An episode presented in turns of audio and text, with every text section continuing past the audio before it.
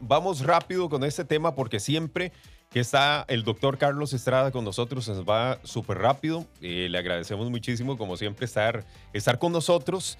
Y Doc, bueno, pues, oh, bueno, hoy me acompaña Sofía Porras por aquí. Vicky está de vacaciones. Eh, este, Doc, eh, se ha hablado mucho del COVID en, los últimos días.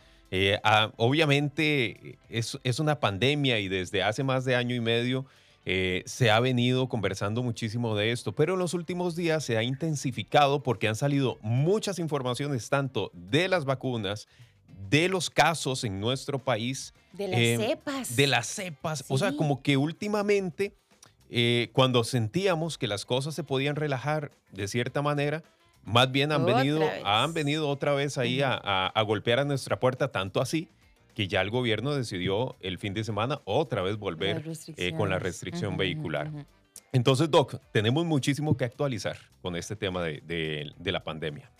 Así es, Douglas. Más bien, bueno, un saludo para, para, Sofía, también para vos y para todas las personas que yo sé que, que estas actualizaciones a veces nos sirven como para ponernos un poco al tanto de qué está pasando, ¿verdad? Porque como bien mencionabas, había una sensación como de tal vez un, un momento más, más relajado, como que habíamos logrado tal vez un tema más, más simple con el virus. Y, evidentemente no, no, ha sido así porque, como dijiste, ahora es una pandemia. Estamos todavía trabajando en la convivencia, que es una palabra clave, clave importante, la convivencia con un virus.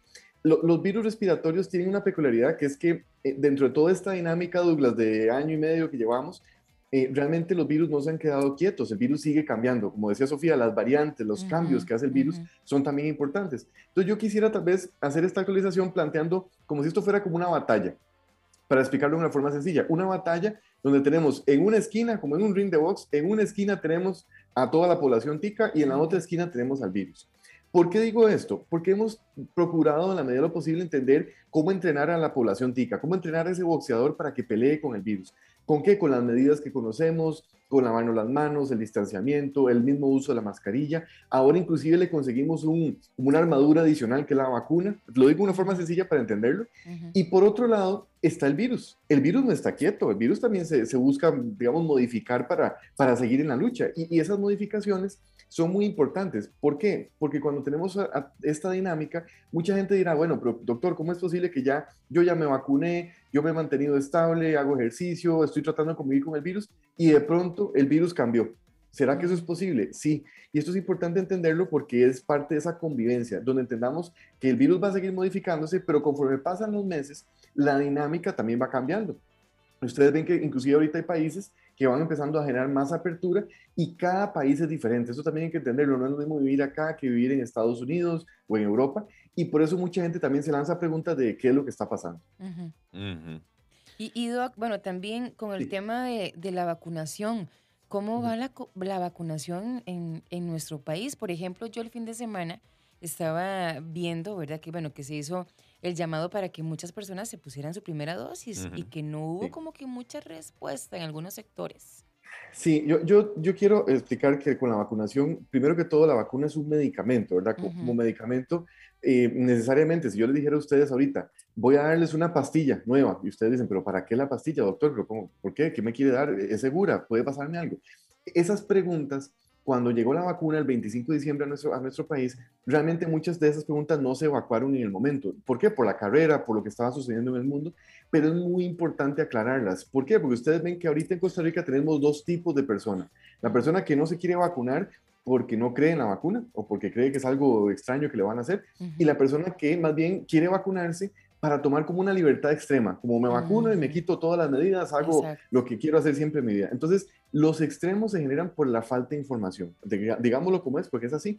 Ahora, e, el detalle es que, como bien mencionas, muchas personas en nuestro país ya han tenido acceso a la vacuna, tanto acá como fuera del país, que eso es interesante. Muchos chicos ya se vacunaron fuera del país y no llevamos realmente tal vez una contabilidad completa de, de este grupo de pacientes.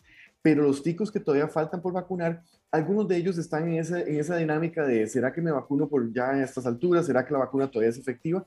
Son preguntas que hay que aclarar, que aquí estamos para eso, para aclararles que es una medida efectiva que evidentemente siempre hacemos la salvedad, como dije ahora, de que sea segura, o sea, que estemos en un momento estable para vacunar. Si es un paciente alérgico, que es asmático, rinítico, que tiene dermatitis, que no esté en una crisis de alergia, porque eso podría llevarle un poco más de actividad con la vacuna, pero que también tengan presente que es un elemento adicional que nos permite acelerar esa convivencia con el virus. Eso es lo que buscamos, convivir con el virus.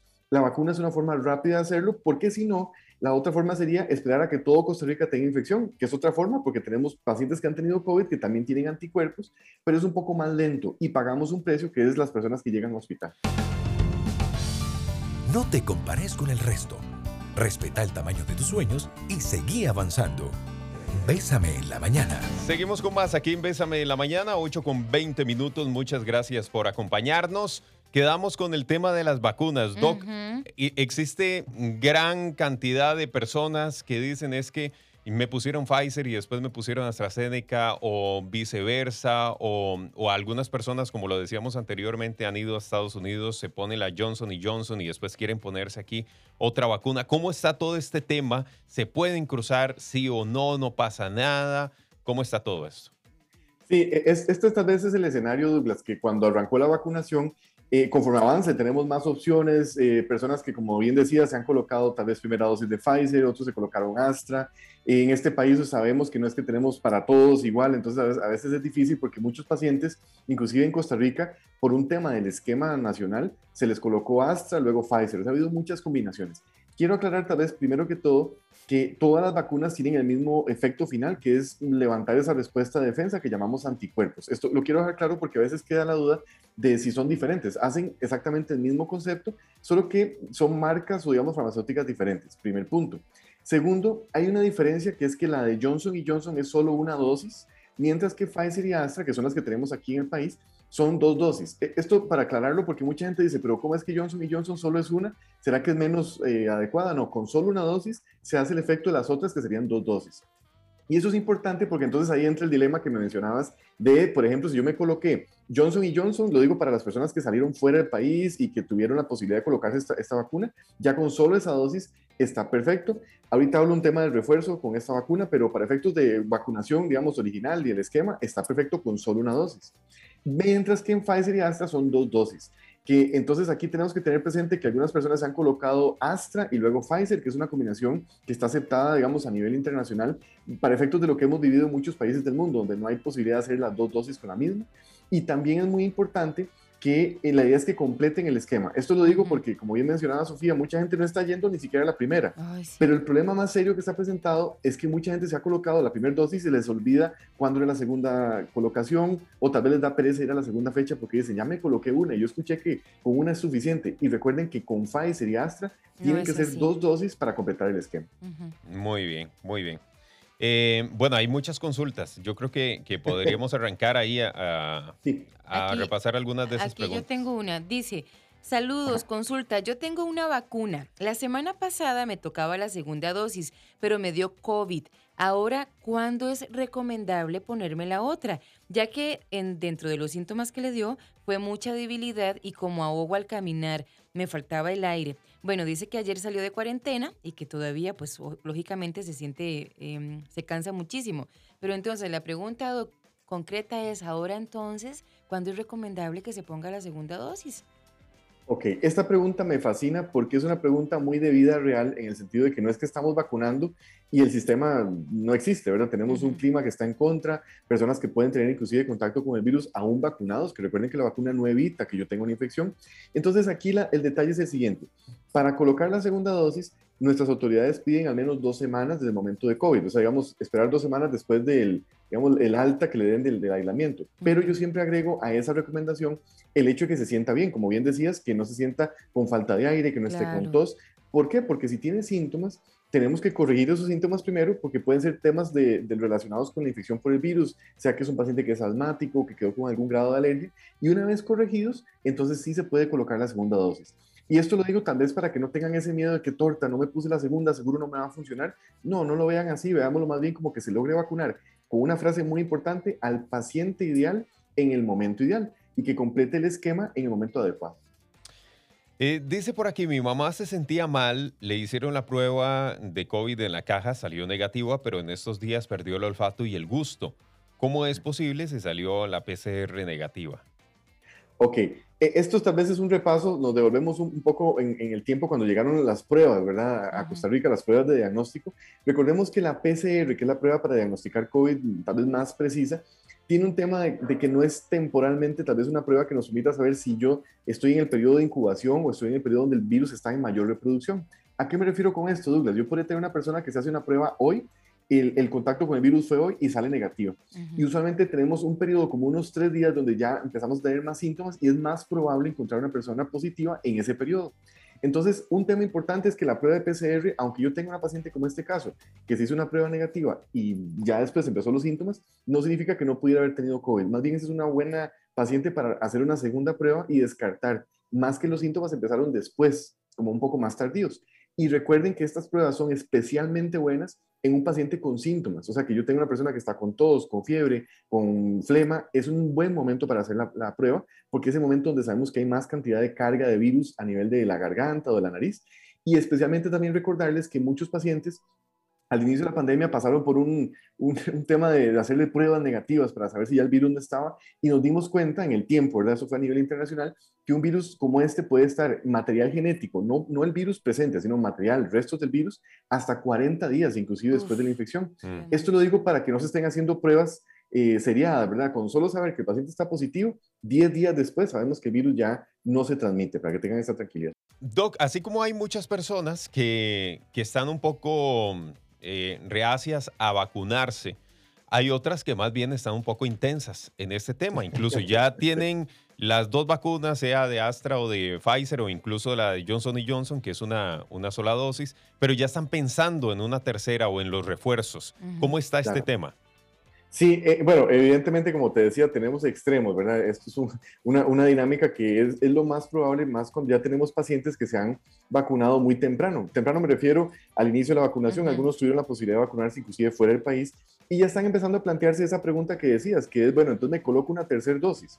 Vamos a ver, primero que todo, eh, en el tiempo lo que se ha logrado identificar es que una persona que completa un esquema, sea de dos dosis, con las que dijimos ahora, de Pfizer y Astra, o con una única dosis de Johnson y Johnson, tiene un periodo de al menos unos seis meses donde sabemos que está muy bien protegido en el sentido que tiene anticuerpos suficientes como para garantizar que no haya tal vez alguna complicación seria. Esto lo digo para tener claro el tiempo, primero, el tiempo, porque mucha gente ya se acaba de colocar la segunda dosis acá y ya está empezando en la tercera. Uh -huh. Y más bien yo les diría que esperen un, un, periodo de al menos unos seis meses para empezar a hacer esta pregunta de si me coloco una tercera. Con la tercera dosis quiero aclarar que realmente la única, digamos, eh, vacuna que lo tiene validado además de, digamos, como, como concepto de extra, es la de Pfizer. Y recientemente, Douglas, esto es información casi que nueva de hoy, Johnson y Johnson también lo ha estado buscando desde hace unos meses para acá, pero ya empezaron a, digamos, a tener la aprobación de ese factor adicional de protección. Pero quiero aclarar que ese extra, que mucho, mucha gente le llama como el booster, como, como un, un, adicional, como un empujón adicional de protección, no está indicado a la fecha en todos los pacientes. Y esto quiero aclararlo porque tal vez alguna persona tiene la posibilidad por recursos de hacer, de ir a vacunarse. También en Costa Rica tenemos una versión a la tica que está pasando mucho, que personas que se vacunaron fuera del país empiezan a vacunarse aquí como con una tercera dosis. Me explico, como que aprovechan, como no los han vacunado acá, eh, llegan y se colocan una tercera. Es, es, un, es, un, tema de tener presente que estamos tratando de vacunar a todos, ¿verdad? Entonces, darle esa, ese espacio a una persona que no se haya vacunado. Y segundo, entendiendo que la tercera dosis exclusivamente en este momento está autorizada o validada, inclusive en el país, con la vacuna de Pfizer, quiero aclararlo, para pacientes con defensas muy bajas, como digamos tratamientos con defensas bajas como inmunosupresión y demás. O sea, no para toda la población. Inclusive la OMS, ya como una autoridad que, que, ha sido bastante cuestionable, ¿verdad? Algunas recomendaciones de la OMS, pero en general no la han recomendado para toda la población todavía, ¿verdad? Mm. Puede ser que esto cambie en los próximos meses y tengamos que hacer una nueva actualización hablando de la tercera dosis. Pero en este momento, Douglas, se le está dando prioridad a la realidad nacional, que es el hecho de que ustedes ven que, como dijo Sofía, hay muchas personas que ni siquiera se han colocado la primera. Sí. Entonces, qué curioso que tenemos pacientes que ni tienen la primera y otros que ya quieren colocarse la tercera. Sí. O sea, es verdad, es como un extremo muy los curioso, extremos. pero es por los extremos. Son dos extremos que yo no lo recomiendo como un extremo como en la carrera, porque recordemos que además de la vacuna, también tenemos que enfocarnos en las medidas que conocemos, especialmente el distanciamiento, el uso de mascarilla y recordar que tenemos que estar controlados de los factores de riesgo. Exacto. Doc, en nuestra cuenta de Instagram, Bésame899, también Marilu nos hace esta consulta. Dice, buenos días, yo me vacuné en junio con Johnson y Johnson y según he leído, en ocho meses debería volver a vacunarme para mantener un óptimo nivel de protección contra el virus. ¿Qué vacuna debería ponerme de las existentes en el país? Para no causar ningún daño a mi salud? Ok, bueno, es que interesante a Mariluz, casi que le fui contestando con la respuesta que di ahorita, en el sentido de que primero no es tanto ocho meses, sino esos seis meses, que, repito, no se sabe exactamente si a los ocho meses, nueve meses, eh, una persona que todavía tiene anticuerpos sigue estando igual de protegida, pero sabemos que los primeros seis meses es el pico máximo vez de protección, primero.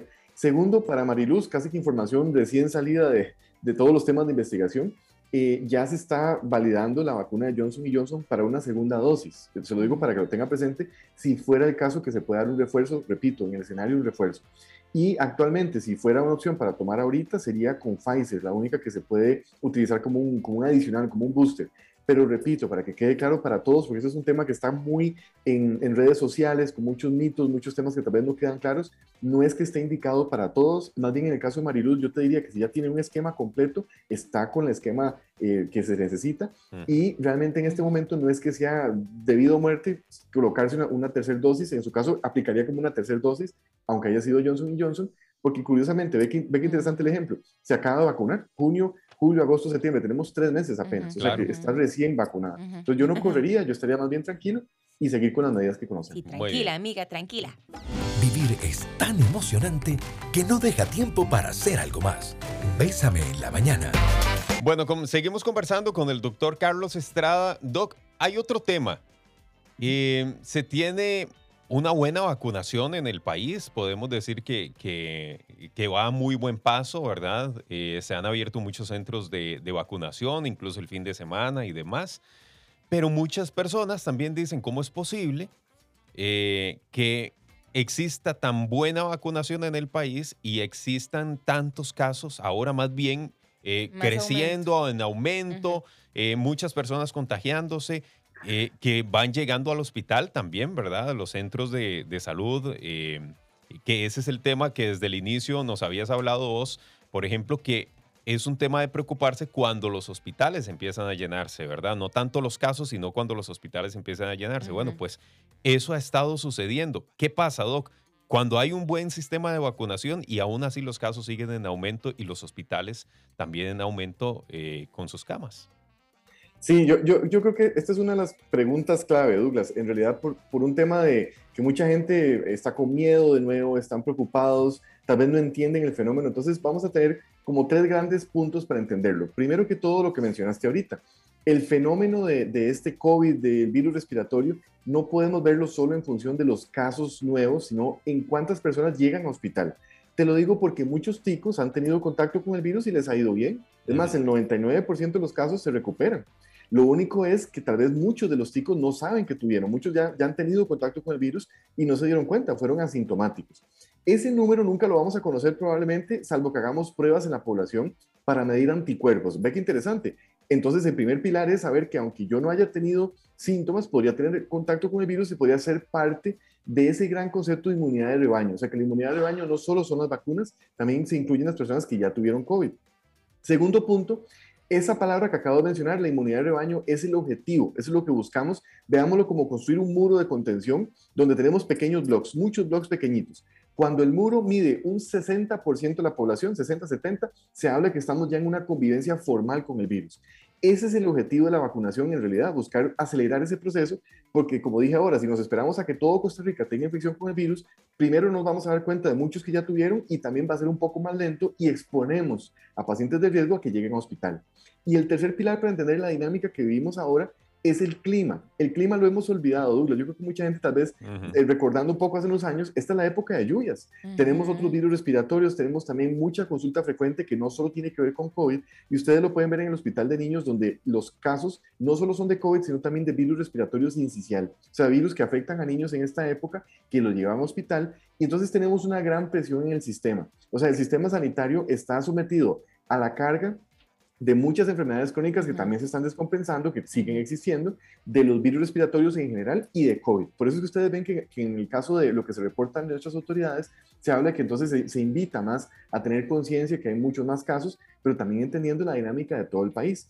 Y por mucho, cerrando estos tres comentarios o estos tres pilares, La idea no tener miedo, entender que este virus no se va a ir. Douglas, esto es importantísimo tenerlo claro. El virus va a estar siempre con nosotros, ya no se fue, va vamos a convivir con él, pero estamos conviviendo en función de podernos vacunar para acelerar el proceso, también en función de los que ya tuvieron contacto y siempre entendiendo que no es que todos los ticos van a enfermar gravemente, solo un grupo pequeño, pero por ese grupo pequeño hacemos todo este esfuerzo. Y que de hecho ahí le estás contestando a, una oyente que dice, doctor, ¿cuándo se va a acabar esto? Estoy desesperada, dicen. Ya no tiene esperanza. Sí, eh, eh, tal vez un detalle para, para esta persona y para muchas personas que me preguntan eso, como, pero ¿cuándo se va a acabar? Tal vez quiero explicar que históricamente, cuando empezó la pandemia, cuando tuvimos la primera Semana Santa, ¿se acuerdan que nos encerramos todos y demás? Hubo mucha noticia muy victoriosa, como ya ganamos, como si fuera un partido de fútbol, ya ganamos el partido, ya estamos bien. Y, me, acuerdo lo que yo, yo, les decía, todavía no, todavía no canten victoria por una razón, porque el virus no desaparece del sistema. Y en ese momento casi ni hacíamos pruebas. Entonces no podíamos saber realmente cuántos virus había en Costa Rica objetivamente. Esto lo digo no para hacernos, para preocuparnos ni, tener miedo, es al contrario, es para entender que este virus es un virus por brotes, va a tener repuntes, vamos a ver casos eventualmente en otros países, pero tenemos que acostumbrarnos a que el virus va a existir, así como existe el de influenza desde hace más de 10 años y convivimos con él y nadie tiene miedo por el virus de influenza. Entonces, el miedo no es un buen consejero y por eso tratemos de, de eliminarlo más bien. Bésame en la mañana. Quedamos en esa consulta entonces. Retomamos, Doc. Le recuerdo la consulta. Yo el viernes trabajé doble turno y amanecí muy cansado y con dolor en la espalda. El sábado me puse la primera dosis, pero creo que tengo COVID. Ayer me hice la, la prueba y estoy a la espera del resultado. La pregunta es, ¿sirve la vacuna si me la puse teniendo COVID? Ok, eh, te decía que la, que la repitieras porque es una pregunta que es un ejemplo muy práctico para muchas personas. ¿Por qué? Porque no necesariamente el día que yo me vacune estoy exento de tener infección. O sea, yo podría llegar a vacunarme y ese día lamentablemente tuve contacto con el virus. Tal vez el punto principal de, a contestar es que aunque yo tenga COVID, no es que la vacuna deja de funcionar, primero que todo. Segundo, no tenemos forma de diferenciar si los anticuerpos que se generan en la persona son por la vacuna o por el COVID, eso sí nunca vamos a poder saberlo, pero para efectos prácticos es importante que completen el esquema, aunque haya tenido infección, que complete el esquema. Recuerden que es un medicamento que tiene dos partes, primera y segunda dosis aunque hayan tenido COVID, que lo complete y que no, no, sienta como que no le funciona la vacuna, sino al contrario, que completen el esquema. Ok. Muy bien, excelente. Dice por aquí, eh, yo me vacuné en julio con Pfizer. Ah, bueno, esta es la que leíste, ¿verdad? Em, dice, eh, yo también tengo Johnson y Johnson. Ahora están pidiendo a partir de noviembre esquema completo para viajar a Estados Unidos. Y si en Estados Unidos em, defienden una segunda dosis de Johnson y Johnson, no podría viajar a aplicármela. Eh, ok, esa pregunta es casi que del momento porque en las noticias de ayer se anunció por parte de, Casa Blanca, o sea, en Estados Unidos, que a partir de noviembre ya no permiten entradas sin eh, esquema completo de vacunación. Para Johnson y Johnson, una única dosis es un esquema completo, para que esté tranquila la persona que hizo esta pregunta, que no, no, se, no se asuste. Y más bien lo que hablábamos de esa segunda dosis, lo que se ha buscado publicar es el hecho de poder dar un refuerzo en Johnson y Johnson, para que quede claro que no es que ahora Johnson y Johnson tiene dos vacunas, sino que es una única dosis y eventualmente se podría colocar un refuerzo, que es lo que se está validando recientemente, pero no, no es que no pueda entrar a Estados Unidos con solo esa dosis que tiene. Ok, dice tú también, Andrea, que está embarazada de 12 semanas, ¿me puedo vacunar? ¿Hay algún efecto negativo sobre el bebé? Ok, esta pregunta me la, esperaba por un, tema de, de, riesgo en el tema del embarazo. Vamos a explicar un detalle importantísimo. Conforme avanza la pandemia, avanza la información de vacunas, se ha ido buscando más la seguridad para poderte contestar bien y decirte es segura o no. Yo siempre recomiendo en casos de paciente embarazada que esta consulta no la pueden, digamos, abordar solita, no pueden, digamos, tomar la decisión sola, sino que lo hagan con su ginecólogo, su obstetra, su médico de cabecera, por una razón. A la fecha sabemos que las vacunas tienen un efecto, que es la primera parte de un medicamento, el efecto en todo lo que hablamos del virus, pero el tema de seguridad eh, ha sido bastante difícil de construir, especialmente recordando que en mujeres de pocas semanas de embarazo, estamos hablando de tres meses o menos, eh, no, se sabe realmente si es seguro o no. Eh, lo digo con toda, digamos, honestidad en el sentido de que no se sabe. Y al no saberse, es muy importante que se tome la decisión según la paciente, según el riesgo que tiene y también valorando si hay otras condiciones, ¿verdad? Que, que, no sea nada más como voy a vacunarme y listo, sino que tomen la decisión bien y que sepan que inclusive es tanto la decisión que hay que tomar que en nuestra seguridad social se les pide hasta firmar un documento para autorizar. O sea, que yo creo que no es algo que podemos nada más ver como me voy y me vacuno, sino que tomen la decisión con su médico. Ok. Muy bien. Muchas gracias, Doc. Doc, ya prácticamente vamos cerrando. Eh, do- en dos minutos, ¿cómo resumimos todo Ujú. esto, lo que se está viviendo en nuestro país y bueno, a nivel mundial?